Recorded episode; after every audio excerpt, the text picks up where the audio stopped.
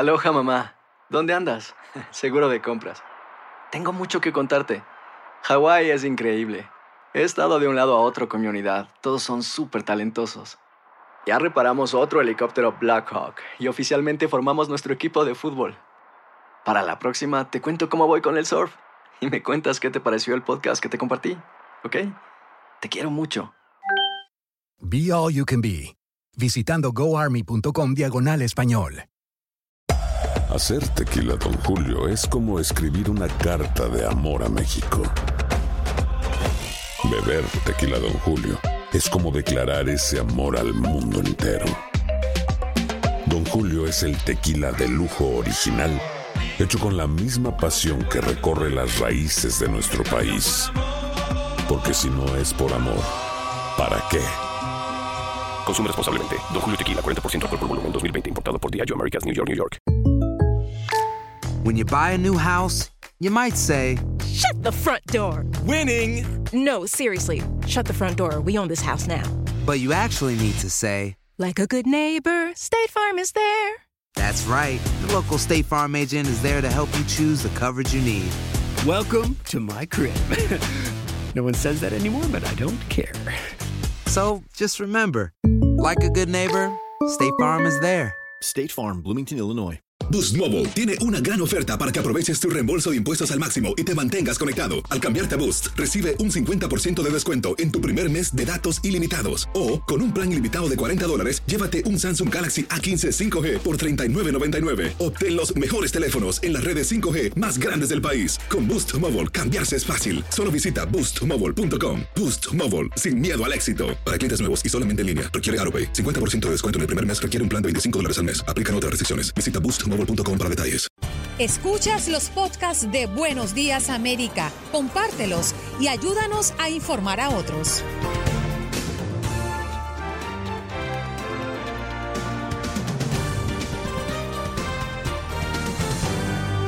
Hoy en Buenos Días América conversamos con el doctor Juan Rivera, corresponsal principal de salud de Univision, tras esta nueva ola de contagios por COVID-19 en estos últimos días y qué podemos esperar. Por otra parte, la periodista Eileen Cardet de Univision 23 Miami, hablando de los jóvenes y las cifras en los hospitales en el sur de la Florida. También eh, tuvimos la oportunidad de conversar con Claudia Medina.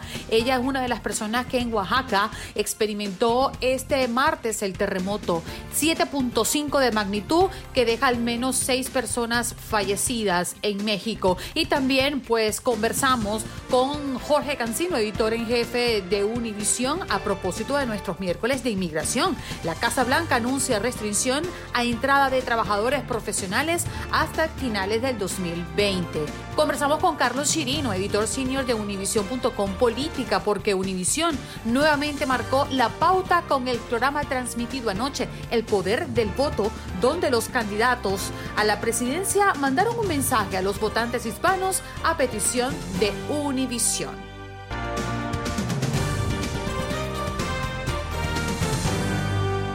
Siempre está listo. Muy buenos días. ¿Cómo van Muy, bu- muy buenos días, aquí, aquí, eh, estaba pendiente, estaba preparando el café y, y casi me despisto. No, yo sé que tú no tienes como una campanita de recuerdo. Oye, Ah, sí, sí, sí. Aquí llamó un oyente diciendo que estaba, bueno, agotado del agua que está cayendo en Houston.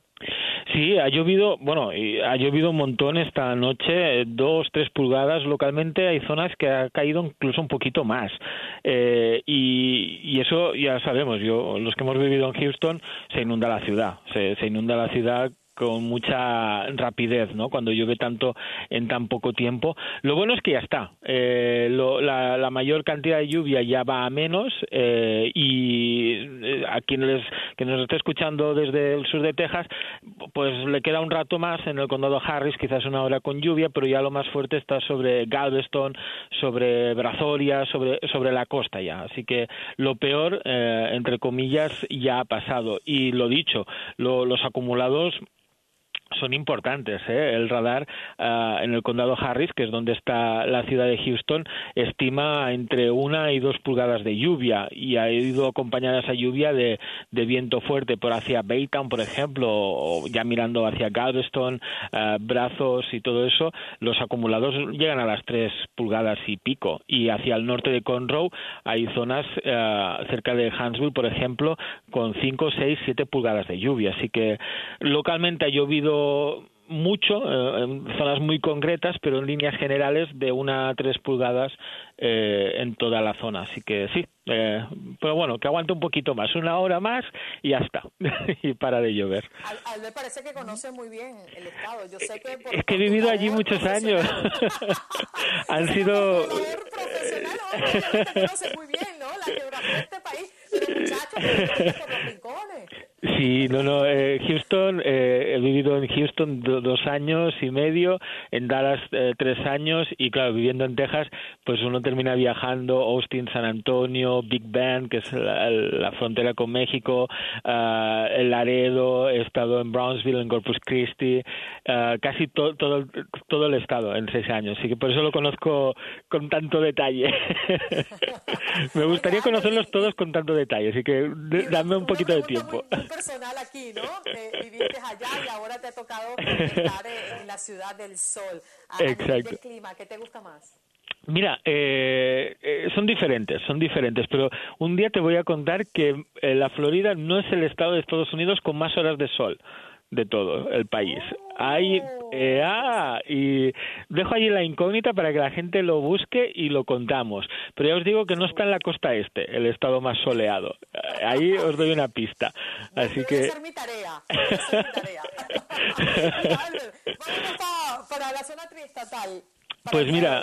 Uh, tuvimos también aguaceros ayer, nada que ver con los de Texas, eso sí, nada que ver con esas lluvias eh, tan cuantiosas, pero sí, llovió un poquito en, la zona triestatal y tuvimos aguaceros que nos han dejado media pulgada, una pulgada.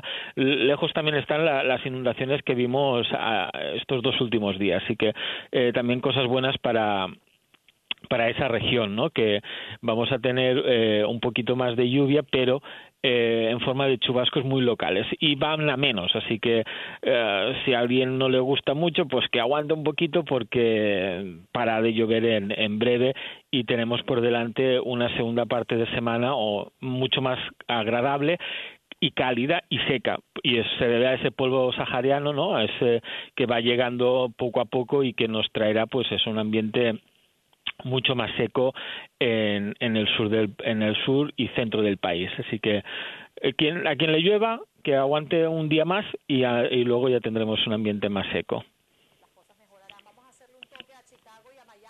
para, cerrar este segmento? Pues mira, eh, para la zona de la Florida repetimos lo que hemos visto estos días, aguaceros en la tarde fruto del calor, pero muy locales, muy aislados. Eh, evidentemente cuando llueve va acompañada la lluvia de algún rayo, de porque hay mucho calor acumulado, hay mucha energía en el ambiente, pero eso, es todo muy localizado. En cuanto a la, la zona de Chicago, allí sí que hay una cosa interesante. También les podrá afectar un poquito el polvo sahariano a finales de semana, sí que verán un cambio, eh, no verán muchos, verán un cambio en, el tiempo en cuanto a la subida en las temperaturas.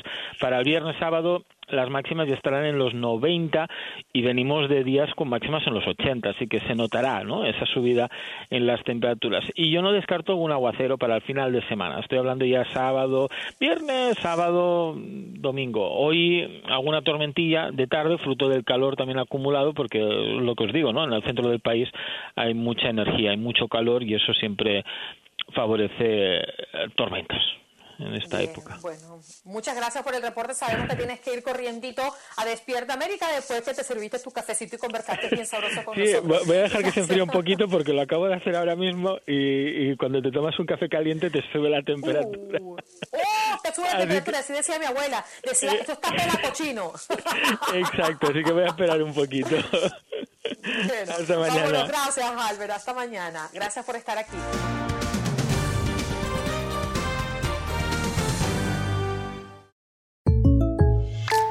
When you buy a new house, you might say, Shut the front door! Winning! No, seriously, shut the front door. We own this house now. But you actually need to say, Like a good neighbor, State Farm is there. That's right. The local State Farm agent is there to help you choose the coverage you need. Welcome to my crib. no one says that anymore, but I don't care. So just remember, like a good neighbor, State Farm is there. State Farm, Bloomington, Illinois.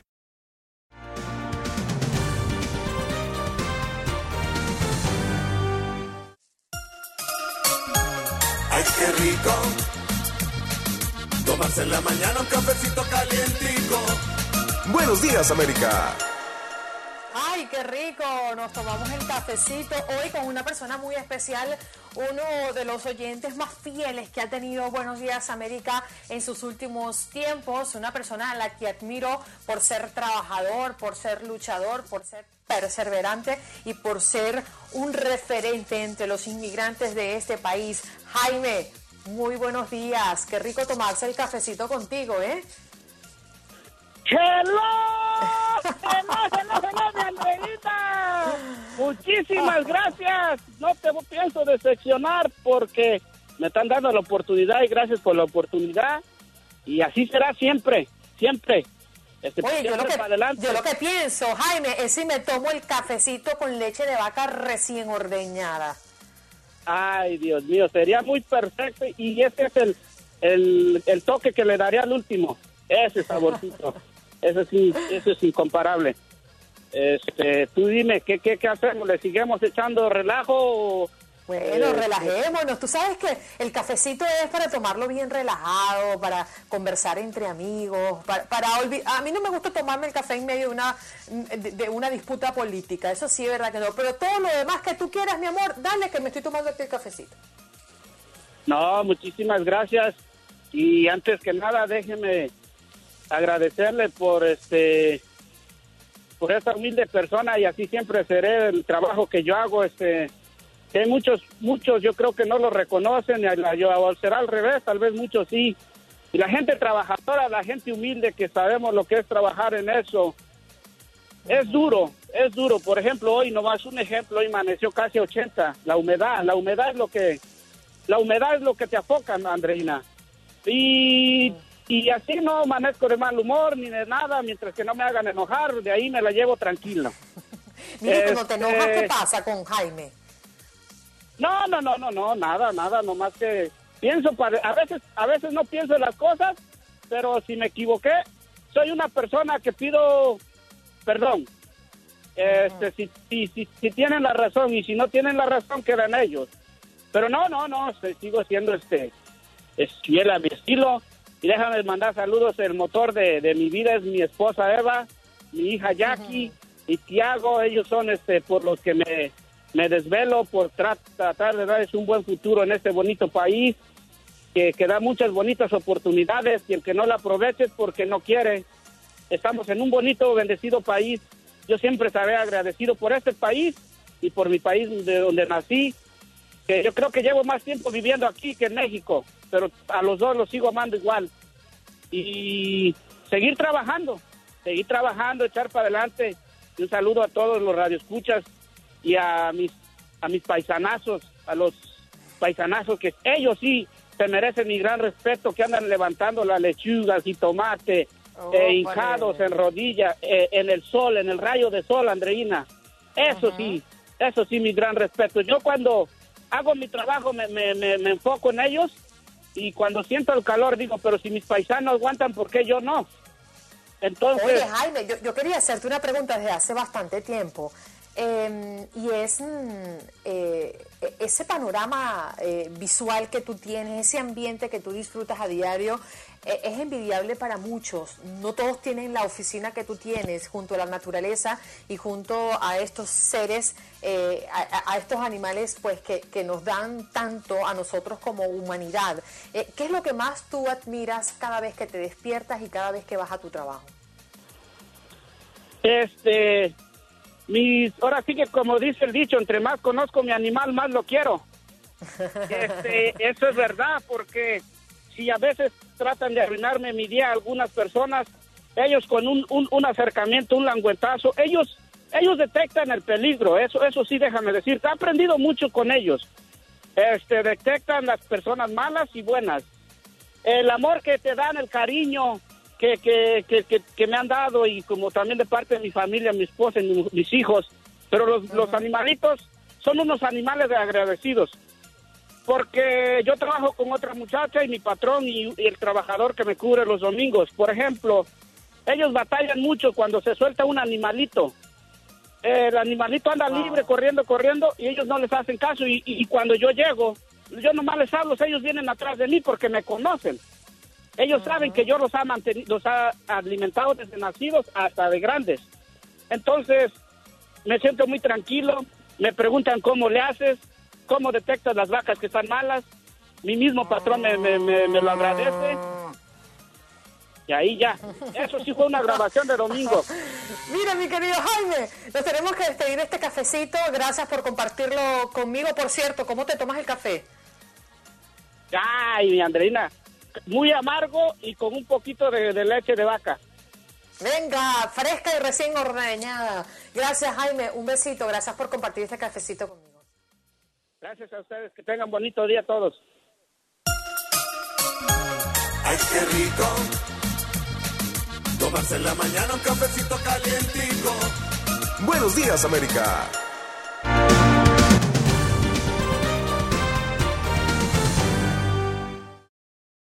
Boost Mobile tiene una gran oferta para que aproveches tu reembolso de impuestos al máximo y te mantengas conectado. Al cambiarte a Boost, recibe un 50% de descuento en tu primer mes de datos ilimitados. O, con un plan ilimitado de 40 dólares, llévate un Samsung Galaxy A15 5G por $39.99. Obtén los mejores teléfonos en las redes 5G más grandes del país. Con Boost Mobile, cambiarse es fácil. Solo visita boostmobile.com. Boost Mobile, sin miedo al éxito. Para clientes nuevos y solamente en línea, requiere AroPay. 50% de descuento en el primer mes requiere un plan de 25 dólares al mes. Aplican otras restricciones. Visita boostmobile.com para detalles.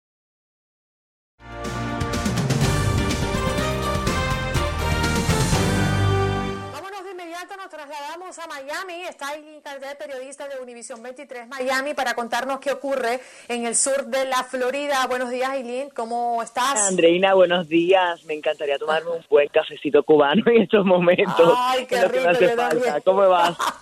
Muy bien, bueno, para despertarnos un poco. Y fíjate, eh, estamos preocupados por los jóvenes, ¿no? Parece que son los principales perjudicados del COVID, al menos eh, desde los hospitales están emitiendo esta alerta, ¿no?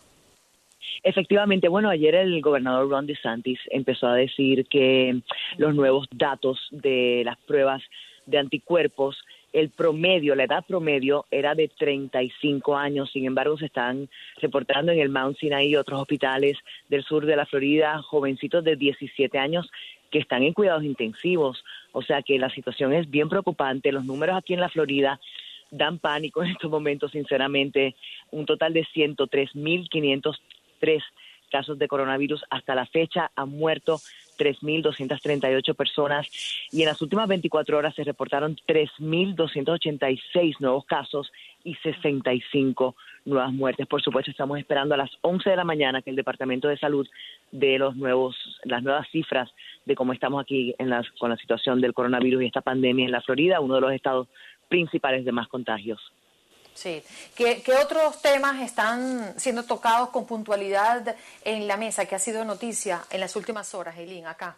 Bueno, el segundo debate presidencial entre el presidente Trump y el, su contrincante, el ex vicepresidente Joe Biden, Michigan, se negó a patrocinar o ser sede del segundo debate y viene para Miami, señores. Esto va a ser en el Adrian Arts Center. En estos momentos el alcalde Carlos Jiménez de Miami-Dade dice que todavía no sabe si va a haber público presente en este debate tan importante y tan esperado, ¿no? Esos son los tres debates más esperados del año, eh, pero están tomando estas decisiones. Hemos visto a Trump que se presentó en, en Arizona, se presentó también en Oklahoma, en sitios donde estaba repleto de personas, muchas sin mascarillas. Así que vamos a ver qué pasa aquí en Miami Dade, pero ya sabemos que viene para acá el segundo debate que va a ser el 15 de octubre en el Adrian Art Center, que es un centro de artes de Miami muy bonito para los que nos están escuchando en otros lugares y cuando ya se abra bien el turismo, vengan para acá y visítenlo.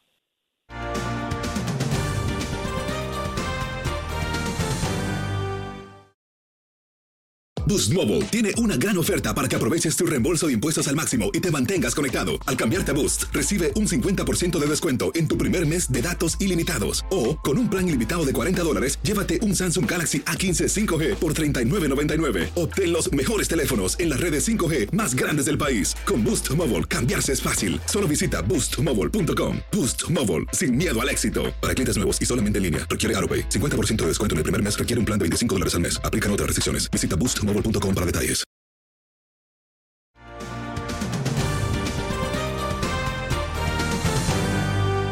Bueno, oye, estoy sumamente preocupada, Juan Carlos, las cifras, eh, récords en varios estados, las hospitalizaciones de jóvenes en el sur de la Florida, el incremento en nuestros países, América Latina ha sido noticia y es epicentro de la pandemia en el mundo. La verdad es que las cosas se están complicando, ¿no?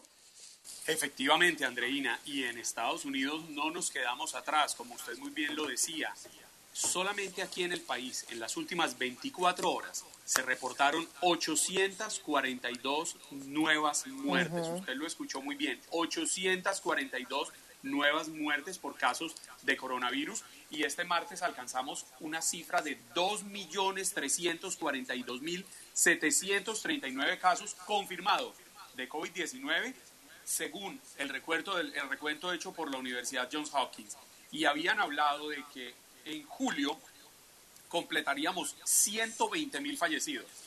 Pues no llegamos a julio, llegamos a junio 24 con 121 mil 176 personas fallecidas, lo que es bastante preocupante porque los números están sobrepasando los estimados que se llegaron a tener. Sí, señor. Bueno, ya tenemos listo al doctor Juan. Juan Carlos, vamos con él. Vamos con el doctor Juan. Venga pues, doctor, buenos días. Usted sí que no nos falla. Hola, hola. Hola, buenos días.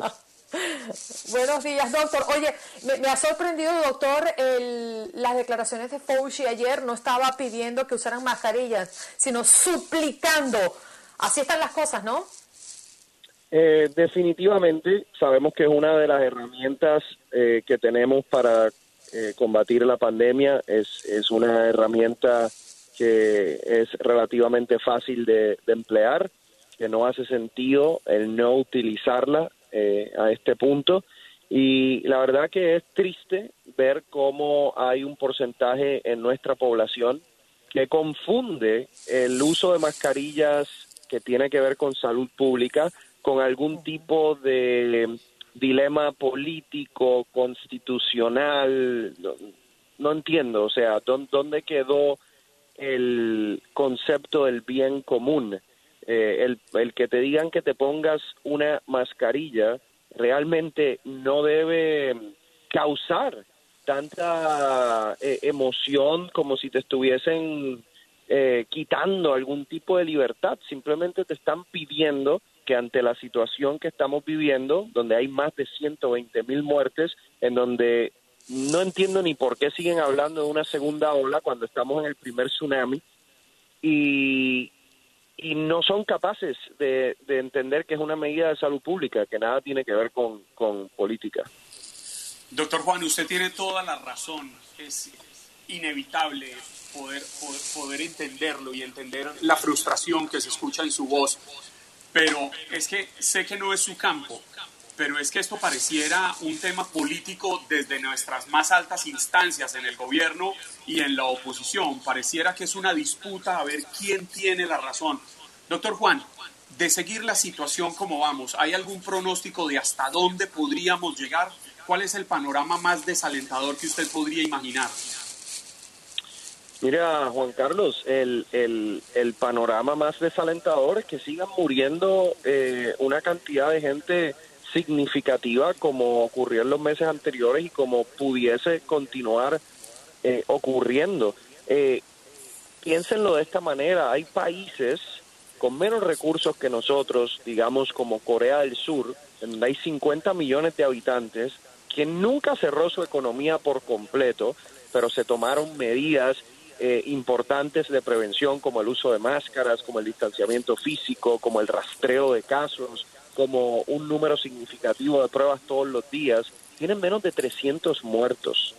Nosotros tenemos más de 120 mil muertos. Entonces, eh, la, la peor situación es que sigamos en este camino y sigan eh, muriendo personas y familias queden afectadas por el resto de, de sus vidas.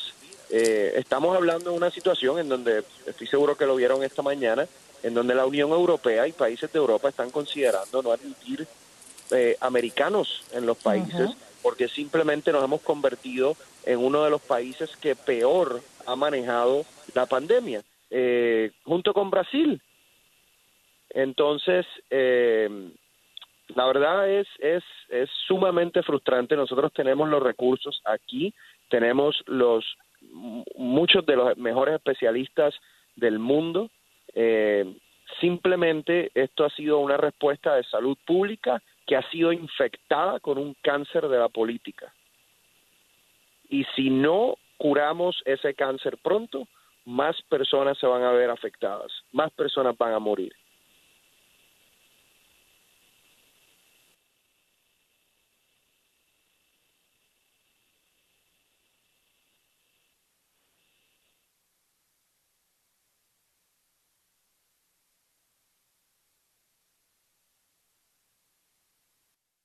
En Buenos Días América tu opinión cuenta. Llámanos al 833-867-2346 y sé parte de nuestra conversación.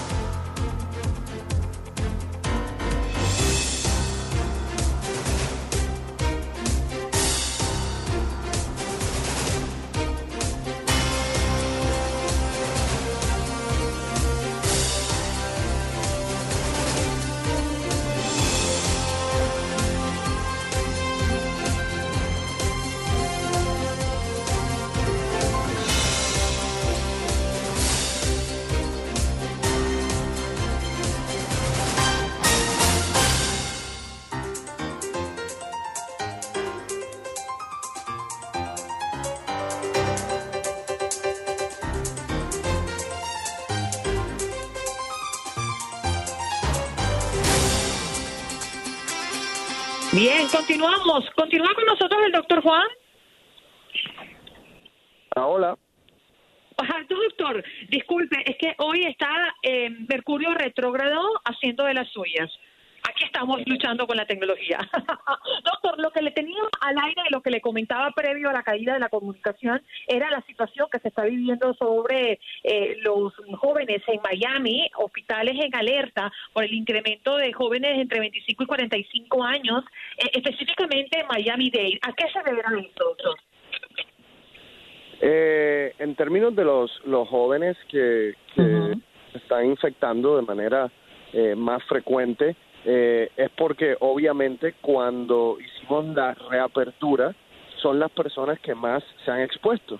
Eh, si vemos en lo- los diferentes casos, hace poco se vio un grupo de 16 o 15 enfermeras que fueron a una barra en Jacksonville eh, y se enfermaron. Cuando vemos las fotografías en restaurantes, en barras, en lugares públicos, eh, la mayoría de las personas que básicamente se han tomado el riesgo son jóvenes. Yo creo que hasta el momento eh, las personas mayores han guardado ese, esa- esas precauciones eh, adecuadas y es importante que lo sigan haciendo.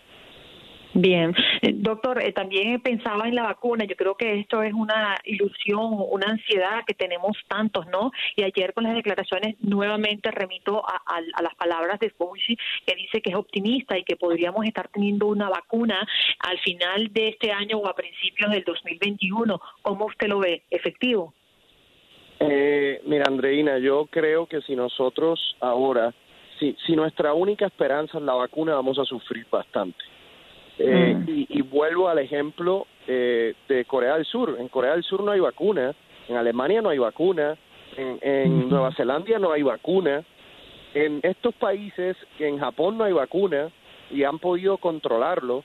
Entonces, si nosotros vamos a esperar a una vacuna porque simplemente no somos capaces de cambiar nuestro día a día y de sacrificar nuestras libertades personales y nuestros gustos y nuestro entretenimiento personal por el bien de nuestra sociedad, pues vamos a pagar el precio. Porque lo que queremos es que alguien venga y nos los arregle con una vacuna, porque es fácil. Y te apuesto, y te apuesto que aunque salga la vacuna, ya lo saben por, por encuestas que se han hecho, va a haber un 50% de las personas que a lo mejor ni se la van a poner. Entonces, tenemos, tenemos un mal en la sociedad que es un mal de no saber colaborar juntos y de no saber sacrificarnos por un bien común. Y ese mal va a hacer que paguemos las consecuencias.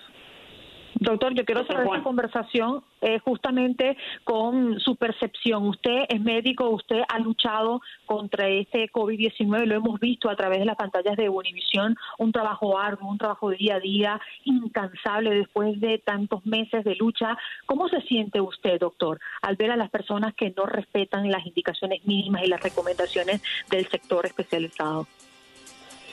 Mira, yo personalmente... Eh un poco un, un poco decepcionado de, de, nuestra, de nuestra cultura, de nuestra inhabilidad de adaptarnos a, a una situación que nadie pidió, que nadie tiene la culpa, que pues es un acto de la naturaleza eh, y que pues es la, la, parte histórica que nos ha tocado vivir, igual que anteriormente en la historia hay personas que se han tenido que ajustar a una segunda guerra mundial o a una guerra en Vietnam eh, o a una pandemia del 1918 o a polio, o sea, y esto nos tocó a nosotros.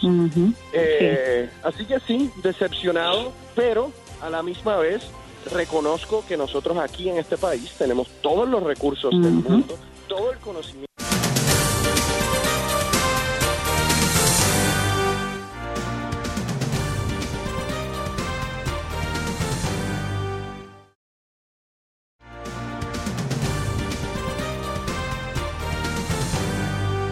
Bueno, un poco más temprano compartíamos con ustedes un trabajo de nuestros compañeros de Univisión desde México eh, a propósito de lo que han vivido, momentos muy difíciles en las últimas horas registrados en México por este sismo de 7.5 que deja al menos seis personas fallecidas. Eh, eran prácticamente las 10 y 30 minutos de la mañana cuando la tierra tembló y de inmediato pues eh, la mente de los mexicanos eh, pusieron a funcionar, como ya tienen de costumbre, una dinámica que han tenido que de alguna manera practicar en momentos de emergencia. Claudia Medina vivió estos momentos tan, pero tan angustiantes. Claudia, muy buenos días, bienvenida a Buenos Días América, gracias por compartir tu experiencia con nosotros. Hola, muy buenos días, ¿qué tal? Sí, pues Claudia, mira, relátanos, ¿qué ayer- viviste y cómo lo viviste?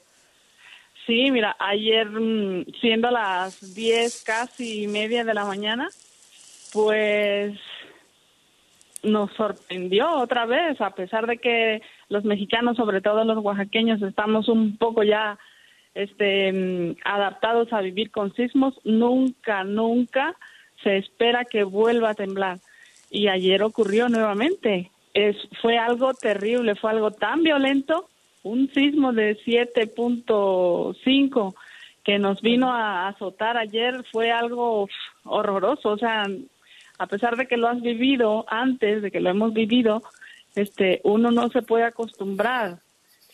¿Y qué estabas haciendo en ese Pues, momento, Claudia?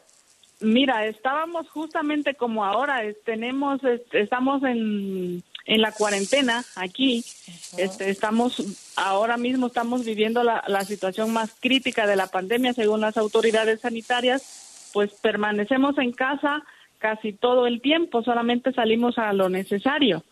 Entonces, eh, por ese motivo, mm, hemos perdido un poco la rutina de, del sueño, o sea, el- los horarios están un poco cambiados, dormimos tarde, mm, despertamos tarde. Entonces, ayer fue uno de los días que todavía nos sorprendió en la cama. Estábamos ya despiertos, pero estábamos este, todavía en las habitaciones cada uno cuando sentimos el, el fuerte el fuerte temblor salimos todos corriendo despavoridos de aquí que abrimos la puerta no podíamos abrir la puerta no no hallábamos cómo meter la llave en, en el pestillo de la puerta entonces este aquellos yo estuve a punto de romper un vidrio para salir pero afortunadamente hemos logrado hemos logrado abrir la puerta y salir hacia la cochera pero fueron eh, segundos, no sé, duraría un minuto y medio, calculo yo, pero fueron momentos este eternos. Yo sentía que aquello no terminaba, yo sentía que aquello no pasaba.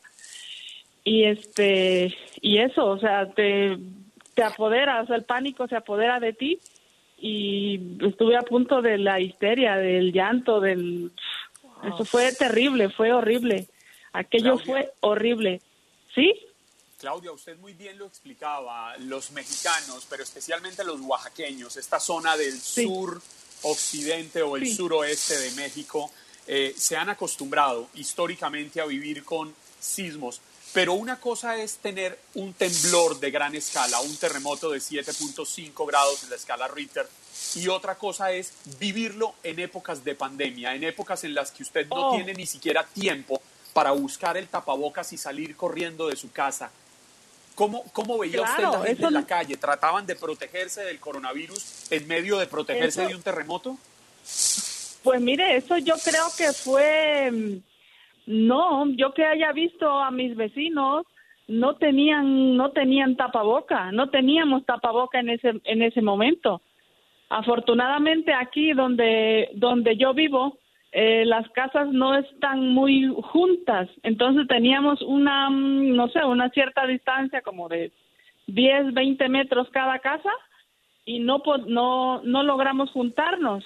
Hay una parte de aquí de, la, de, la, de las viviendas donde sí están muy juntas las casas y los vecinos salieron corriendo, salieron todos, niños, eh, ancianos, había, hay de todo en la calle. En ese momento nadie se acordó de la pandemia, nadie se, se acordó de la sana distancia, nadie se acordó de, de que a lo mejor podríamos infectarnos en algún momento, ojalá y no haya sido así, pero yo creo que, que es que no es que no puedo ni siquiera de recordarlo me pongo hasta de nervios hemos pasado ahora mismo hoy una noche pf, mm, muy mm, intranquila muy insegura muy insegura Eh, eso iba, hemos Claudia, porque de hecho hablan y dicen las autoridades que a casi 24 horas del terremoto eh, sumaron 1.571 réplicas. ¿Pudiste sentir Uf. algo después del terremoto real? Claro, claro. Ayer durante el día nosotros permanecimos aquí, además de que ha estado lloviendo casi todo el día ayer. eh, hemos sentido, yo por lo menos aquí en casa he sentido alrededor de cuatro réplicas, o sea, cuatro movimientos, así que tú dices, hoy no puede ser otra vez, otra vez va a temblar, o sea, pero han pasado así mm, de manera leve, ¿no? Que te pones en alerta, te pones de pie, a ver hacia dónde mm, buscar la salida más cercana pero gracias a Dios no ha pasado a mayores, solo han sido movimientos así, yo calculo de 4 grados, de 5 más o menos así, y que han pasado muy rápido. O sea, los perceptibles aquí han sido más o menos así. Yo he sentido cuatro ayer. Durante Wow. la noche estuve, sí, estuve alerta, pero no llegué a sentir nada. O sea, cualquier ruido me despertaba, me asomaba y ha sido una noche este un poco cansada, un poco angustiante, exactamente, sí, porque pues no sabes por dónde te, no sabes Claudia, qué es lo que va a pasar, si va a venir otro temblor o, o qué. ¿Usted tiene hijos o, o con quién vive, Claudia?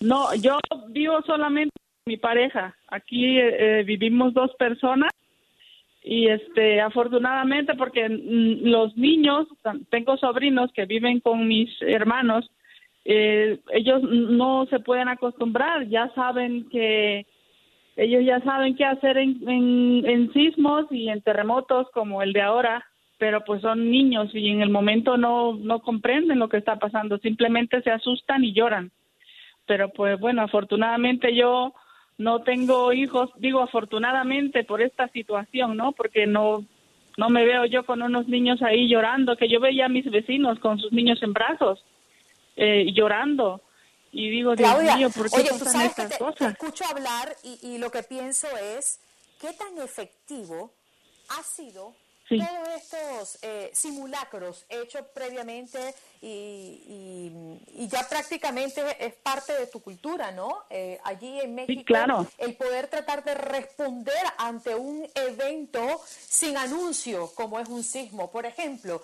Eh, ¿Cómo crees tú que fue, eh, fue efectivo o no fue efectivo lo aprendido en esos simulacros?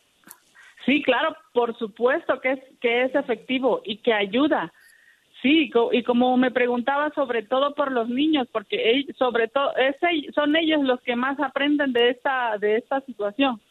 Este, claro que claro que funcionan los simulacros porque en ese momento, o sea, ya estamos como un poco acostumbradas mm, a oírlo tanto que ya sabemos más o menos cómo actuar, aunque de repente pierdes el control, se pierde el control por el pánico, por el miedo, pero más o menos sabes cómo actuar en, en un momento de esos. Las alarmas sísmicas sonaron, sí sonaron, y no pararon hasta que se terminó el temblor y es aquello vuelve todavía más más difícil el momento, o sea, el sonido de las alarmas, el ladrido de los perros. ¿Tú vives en casa o vives en edificio? Vivo en una casa, sí. ¿Y la estructura sufrió? No, gracias a Dios la casa está perfectamente. Yo revisé todo ayer y no encontré ningún daño. Aquí en la ciudad de Oaxaca y alrededor, en los pueblos de alrededor, este, hubieron sobre todo en el centro histórico de la ciudad algunas, algunos edificios y viviendas que sí resultaron bastante, bastante dañadas por construcciones, porque son construcciones ya un poco antiguas y sí resultaron dañadas. Afortunadamente la casa, mi casa, la casa de ustedes, este, no resultó dañada, gracias a Dios. Eh, a pesar de que también en el 2017 fue el, el terremoto más grande también, o sea, se sintió más fuerte que ahora. Y, y yo creo que esta casa está bien, bien hecha porque no, no resultó dañada, gracias a Dios. Óigame, Claudia. Sí, señor. ¿Y, a usted qué tal le queda la comida, la comida típica mexicana? Hombre, pues yo creo que me queda bien. ¿O qué pregunta? porque es que ya que sí. en la casa de nosotros, este fin de semana podemos ir con Andreina a, ver cómo está la situación y a probarle la comida mexicana. Por supuesto, aquí tienen su casa cuando, cuando quieran venir. Claudia, te agradecemos enormemente el tiempo que nos has dedicado para relatarnos eh, tu experiencia. Eh, sabemos que han sido momentos muy difíciles, ¿no? Y sobre todo me quedo con lo más importante de todo esto, están a salvo y que gracias a los simulacros que se han realizado ustedes pudieron responder de manera efectiva eh, ante este terremoto de 7.5 de magnitud en México. Un abrazo y espero que sigan resguardados. Muchísimas gracias. Cuídense ustedes también. Un fuerte abrazo para todos.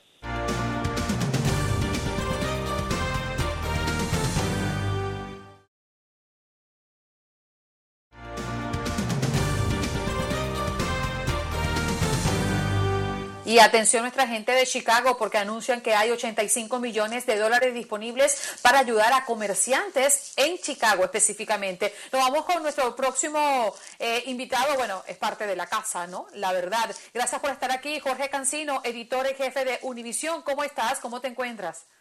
Andreina, Juan Carlos, buenos días. Muchas gracias por la invitación. Bueno, estamos muy atentos eh, por eh, la proclama firmada por Trump eh, que entra en vigor de inmediato y rige hasta 31 de diciembre, la fecha donde estaría, estaría, expirando, pero afecta a titulares de visas profesionales y no profesionales. Explícanos, Jorge, cuáles son los trabajadores que se verían afectados por esta nueva orden que frena la inmigración legal. A ver, e, esta proclama es una ampliación de la proclama anterior firmada el 22 de abril que tuvo una vigencia de 60 días. Ahora lo extiende ese plazo hasta el 31 de diciembre y agrega un par de programas de, trabajadores profesionales que no habían sido incluidos en la primera. Afecta a los programas H1B, que es para trabajadores extranjeros eh, profesionales, también las tipo H2, que la utilizan tanto campesinos como eh, personal o trabajadores no profesionales de áreas como por ejemplo eh, eh, hoteles y, estas cosas. También afectan las visas L y las visas J. el gobierno estima de que estas cuatro visas o, programas que afecta van a más o menos garantizar, según el gobierno, unos 520 mil plazas de trabajo en esta reapertura que está viviendo el país. Jorge, ¿qué tanto afecta esto la industria eh, aquí en los Estados Unidos? Finalmente son trabajos que alguien debe ocupar y muchos parecieran no ser ocupados por los propios estadounidenses o porque no están preparados o porque no les interesa ese tipo de labores. ¿Cómo queda eh, la industria aquí en el país? Hay, hay varios factores a considerar, Juan Carlos. Primero, la industria de alta tecnología es una gran generadora de fuentes de trabajo. Y la visa de las eh, empresas de alta tecnología o empresas grandes en general que, que generan muchas posiciones y, fuentes de trabajo son las que mayormente utilizan las visas, por ejemplo, H1B de trabajadores profesionales y las visas tipo L de intercambio de a nivel de gerencias entre las empresas.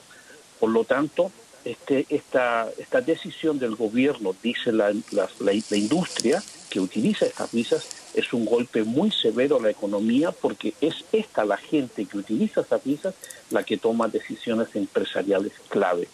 En cuanto a la visa H1B, eh, el gobierno también a propósito habla de, de, de, cientos de miles, quizás de millones de trabajos que estarían favoreciendo a trabajadores estadounidenses. Pero ojo, las visas H1B no son millones, solamente son 85 mil por año que da autorizadas por el Congreso y las visas tipo H2, tanto la A como la B, tienen una cuota anual de 66 mil visas, que es lo que ha dispuesto el Congreso.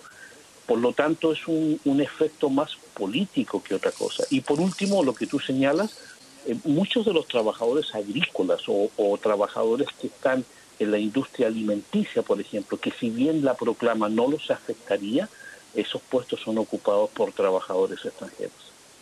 Háblanos, Jorge, de la suspensión de tarjetas verdes. Eh, ¿Hay alguna excepción alrededor de todo esto? Sí.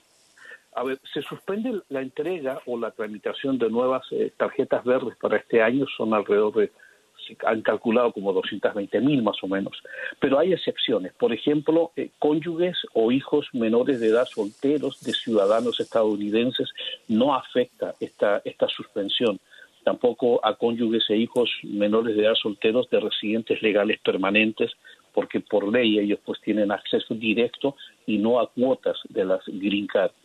Así que por un lado va a afectar a los nuevos o a quienes ajustan un estatus, ya sea por familia o por trabajo, pero los familiares, pues eh, afortunadamente están excluidos de esta decisión.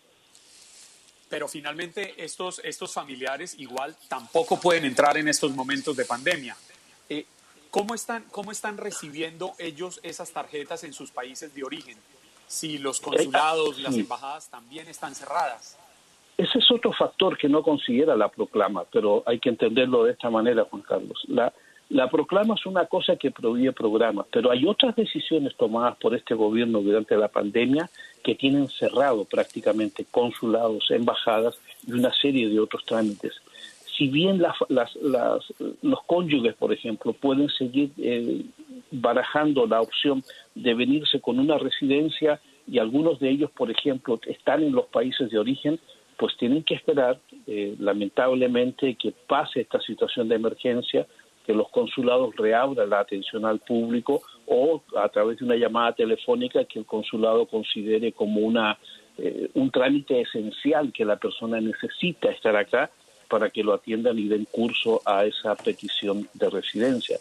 Por lo tanto, la pandemia ha prohibido unos programas, pero hay una serie de otras medidas adoptadas por cuestiones de eh, seguridad sanitaria que está, los trámites están parados.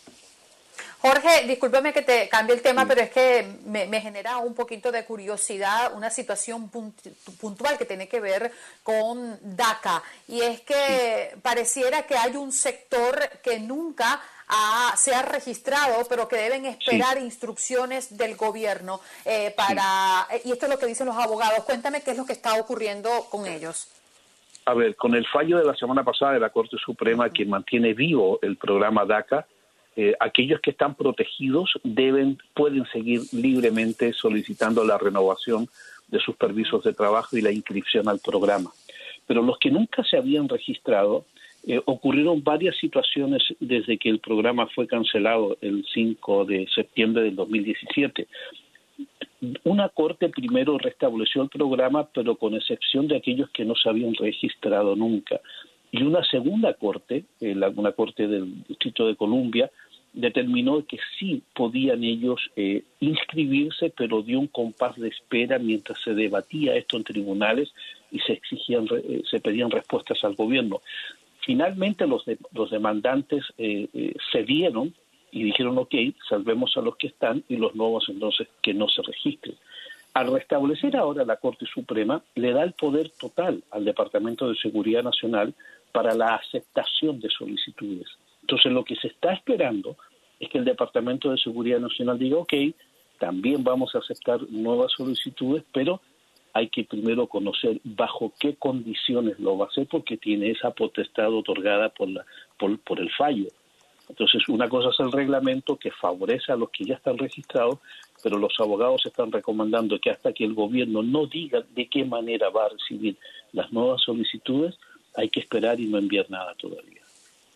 Jorge, pero ¿qué puede esperar uno cuando se le entrega tal poder al Department of Homeland Security si el mismo jefe de la Seguridad Nacional de Estados Unidos, Chad Wolf, ha anunciado que aunque acatan el fallo, van a buscar la manera de ponerle fin porque consideran que esto es un programa ilegal.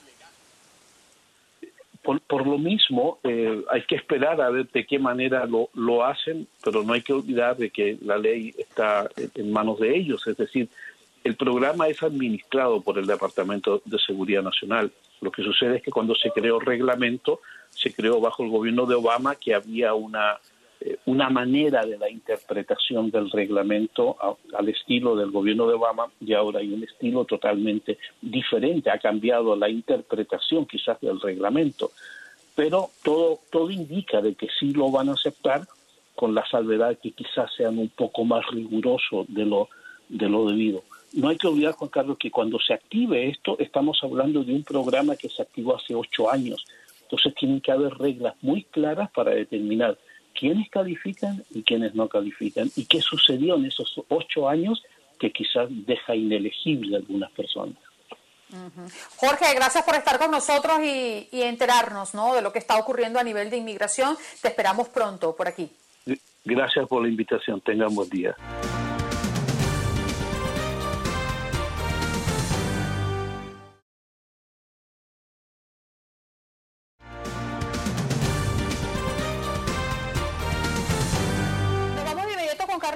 Chirinos, quien es editor senior de univision.com Política, porque ayer Univision nuevamente marcó la pauta con el programa transmitido anoche, El Poder del Voto. Carlos, gracias por estar en Buenos Días América de Costa a Costa. Bienvenido.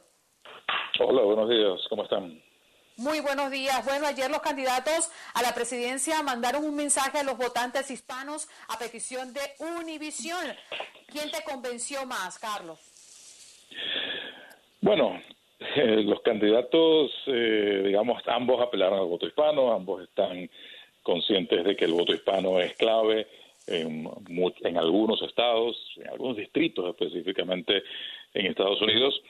Eh, mm, podríamos decir que el mensaje del ex vicepresidente Joe Biden puede ser más convincente para algunos por dos razones.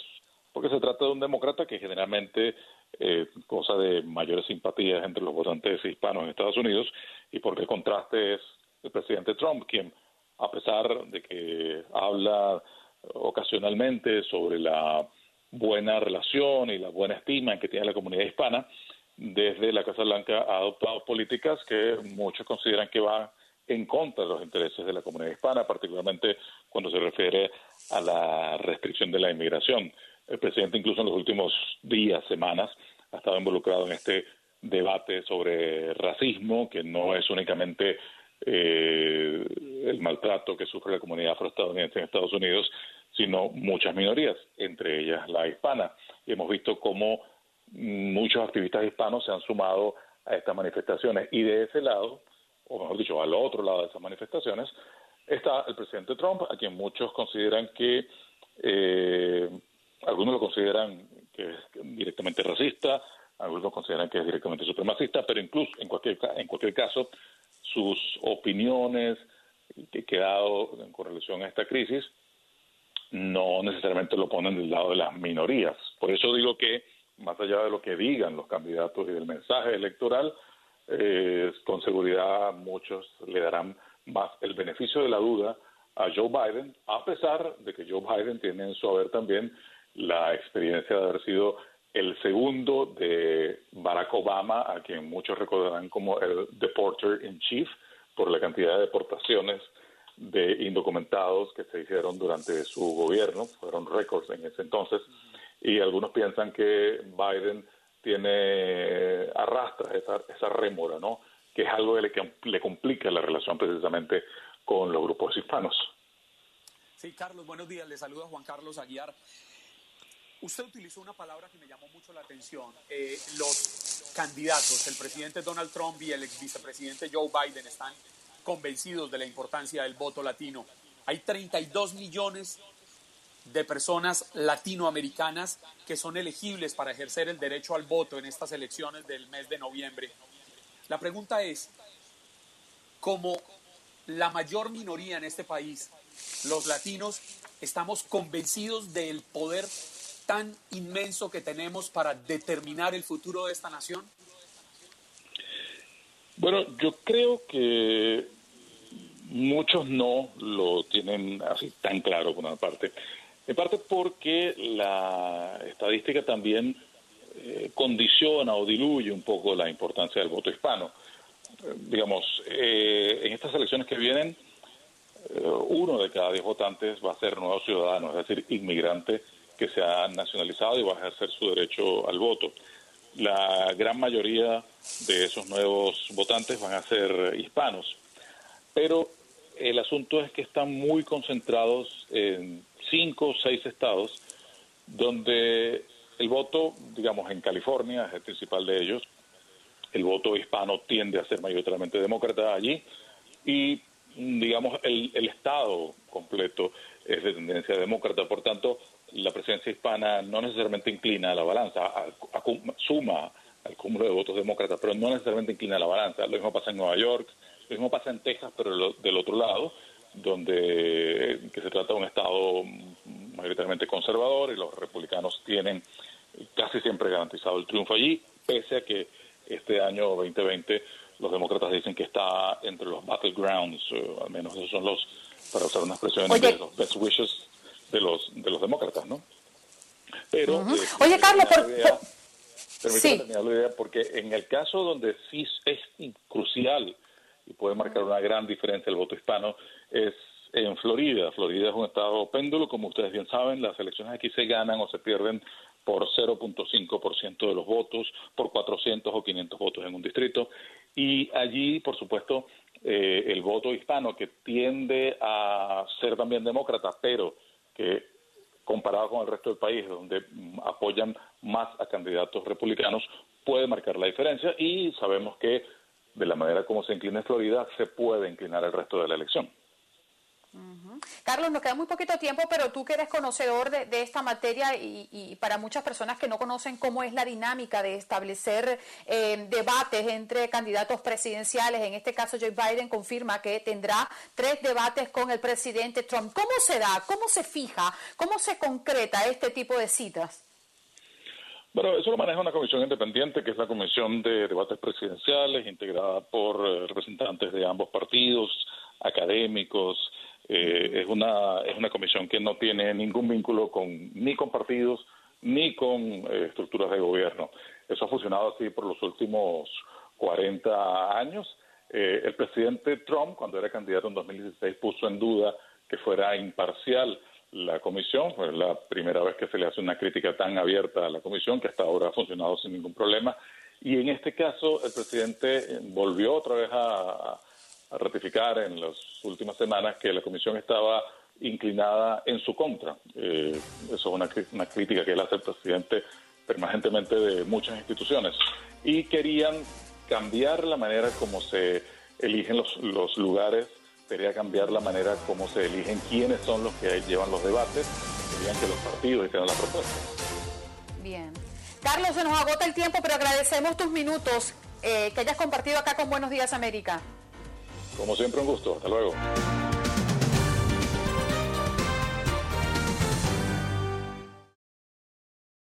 Boost Mobile tiene una gran oferta para que aproveches tu reembolso de impuestos al máximo y te mantengas conectado. Al cambiarte a Boost, recibe un 50% de descuento en tu primer mes de datos ilimitados. O, con un plan ilimitado de 40 dólares, llévate un Samsung Galaxy A15 5G por $39.99. Obtén los mejores teléfonos en las redes 5G más grandes del país. Con Boost Mobile, cambiarse es fácil. Solo visita boostmobile.com. Boost Mobile, sin miedo al éxito. Para clientes nuevos y solamente en línea, requiere AroPay. 50% de descuento en el primer mes requiere un plan de 25 dólares al mes. Aplican otras restricciones. Visita boostmobile.com para detalles.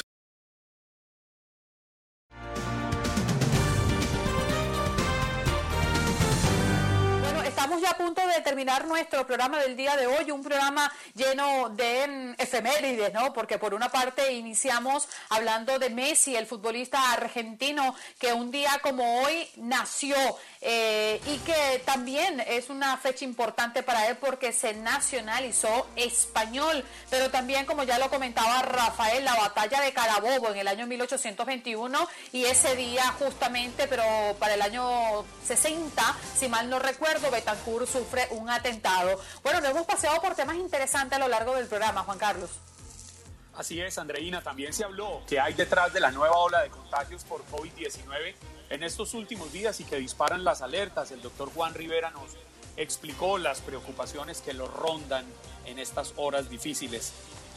Ujú, Y hablamos del terremoto en México con una persona que vivió justamente esta, mm, este sismo, este terremoto de 7.5 de magnitud. Eh, Claudia Medina nos vino a, costa- a contar su experiencia el día de ayer. Nos vamos, mi querido parcero. Bye bye hasta tomorrow. A todos ustedes, gracias por recibirnos en sus casas. Ya saben que la cita es mañana, jueves, junio 25 del año 2020, aquí en Buenos Días América de CUDN Radio de Univisión, con Andreina Gandica a partir de las 6 de la mañana. Los esperamos.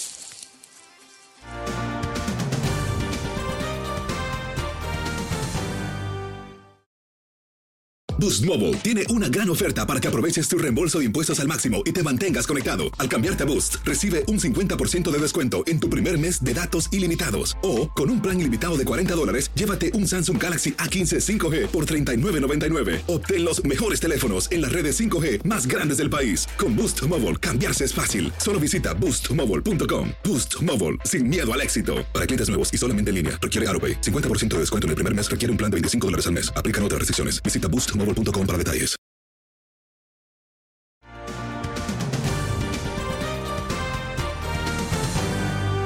Espero que hayas disfrutado de nuestro podcast y recuerda que puedes seguirnos en las redes sociales en Buenos Días AM. Esa es nuestra página en Facebook. Nos reencontramos en otro podcast.